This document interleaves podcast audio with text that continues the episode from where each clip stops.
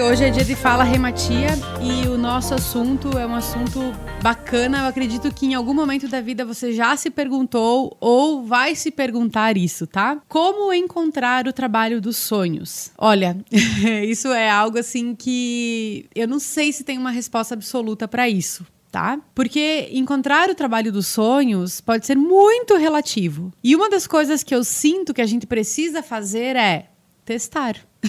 é estar disposta e disposto a errar muito e acertar. Errar rápido e buscar soluções caso a gente encontre o nosso erro de forma rápida, né? Claro que eu vejo que tem pessoas que já encontraram a sua missão desde muito novinhas. Mas pegando pelo meu exemplo, eu precisei experimentar várias áreas, precisei me frustrar muitas vezes, é, idealizar coisas e no fim das contas ver que não era realmente como eu imaginava, para que daí eu conseguisse encontrar o trabalho dos meus sonhos. Hoje eu sou muito feliz no que eu faço. Claro que tem desafios, não é um mar de rosas a gente é, precisa estar, assim, consciente disso também, que por mais que eu ame muito o que eu faça, eu tenho que enfrentar desafios também. Afinal de contas, trabalhar é isso, é resolver problemas, né? Eu acredito muito que a experimentação, ela tem relação com a gente encontrar o trabalho dos nossos sonhos. A gente só vai saber se aquilo é realmente o que eu quero fazer fazendo.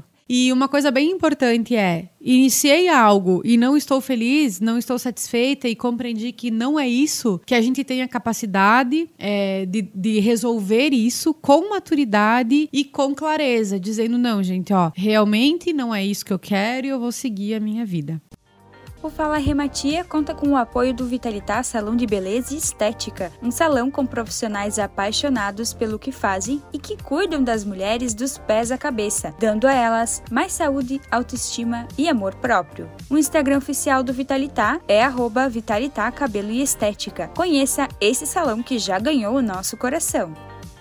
É, é como eu falei, assim, salvo exceções, salvo exceções, Encontrar o trabalho dos sonhos é somente através de experimentações, tá? Tem uma frase aqui, uma pergunta que já tem a resposta, tá, gente? Que diz assim, ó: Trabalhe com o que você gosta e você nunca mais vai precisar trabalhar. Isso não é real, porque por mais que eu trabalhe com aquilo que eu amo, eu vou precisar trabalhar, né? Então, é algo assim importante que eu vejo. Quanto mais próximo daquilo que a gente ama fazer, mais leve o trabalho é. Isso é verdade, tá? Então, talvez essa frase tenha relação com isso, né? Que é com a nossa capacidade de sofrer menos. É, mas a gente não tem como não trabalhar, sabe? Se eu estou no, no trabalho dos meus sonhos, se eu quero o resultado, se aquilo faz sentido para mim e se o meu trabalho é a minha subsistência, eu não conheço alguém que não precise trabalhar. Se isso, não sei, não faz sentido para mim muito essa frase, né? O que faz mais sentido é com relação à leveza que a gente carrega no nosso dia a dia, é quando a gente consegue sim, então, encontrar um trabalho que está relacionado mais próximo da nossa vocação ou da nossa missão. A gente pode transformar a nossa rotina de trabalho mais leve, né? É, mas isso tem relação com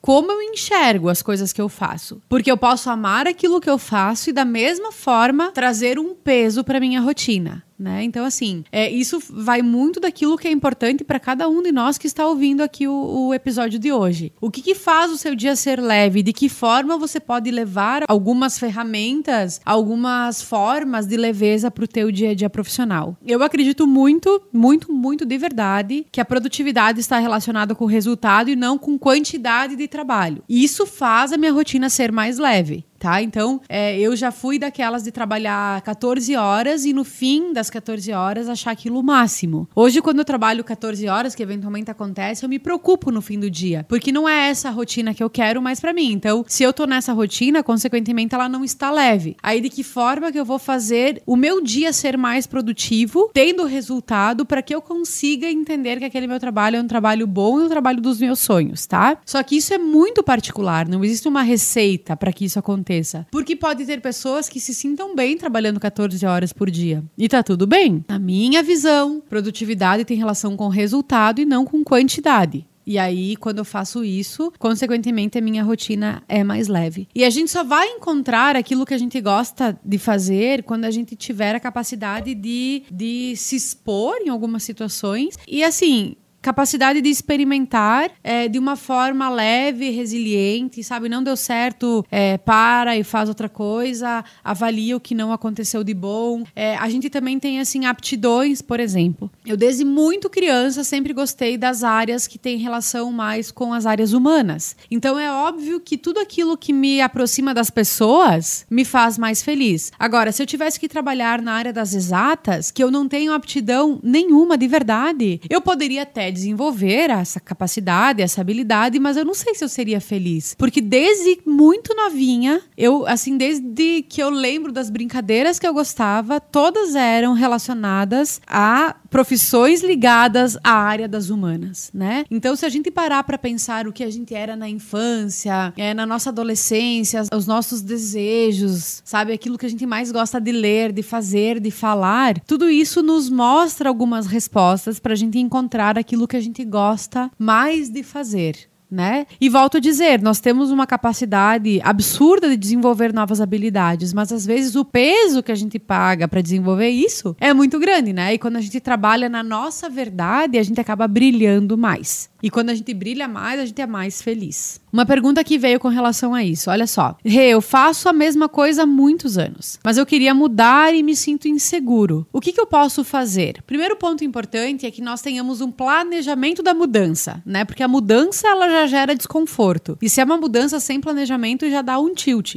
sabe? Então, assim, bota no papel o que você deseja. Porque, assim, a gente, uma coisa bem interessante. É muito legal quando a gente descobre o que a gente não quer mais. Só que daí, nem sempre a gente vai ter clareza do que a gente quer. Mas sabendo o que eu não quero, já é um grande passo. Então, bota no papel, pensa até quando você vai fazer essa transição, é, de que forma as coisas podem acontecer, se vai ter que economizar dinheiro, se vai ter que buscar um curso, se vai ter que conversar com alguém. E aí vai fazendo essa transição de forma leve e tranquila. Porque, por mais que a mudança seja pro nosso melhor, toda mudança gera desconforto, tá? E aí precisa compreender isso e fazer disso um aliado, né? Planejamento para tomada de decisão, tá? E outra pergunta que veio aqui para nós, essa é uma pergunta que me intriga pela resposta que ela já deu, tá? Foi uma pergunta com resposta, mas que eu tenho outra resposta que diz assim, ó: O que fazer nos dias que eu quero pedir demissão, mas eu não posso? Ou seja, a pessoa já tem clareza de que aquilo ela não quer mais, mas ela sente que ela não pode pedir demissão. Aí eu devolveria com uma pergunta: Por que você não pode pedir demissão? Eventualmente essa resposta vai ser o medo, a insegurança, é, o não sei o que eu quero fazer depois e se eu ficar muito tempo desempregado ou desempregada, né? Então, uma forte sugestão é o que eu falei anteriormente: planejamento. É óbvio que eu não tomaria uma decisão de demissão se eu não tivesse minimamente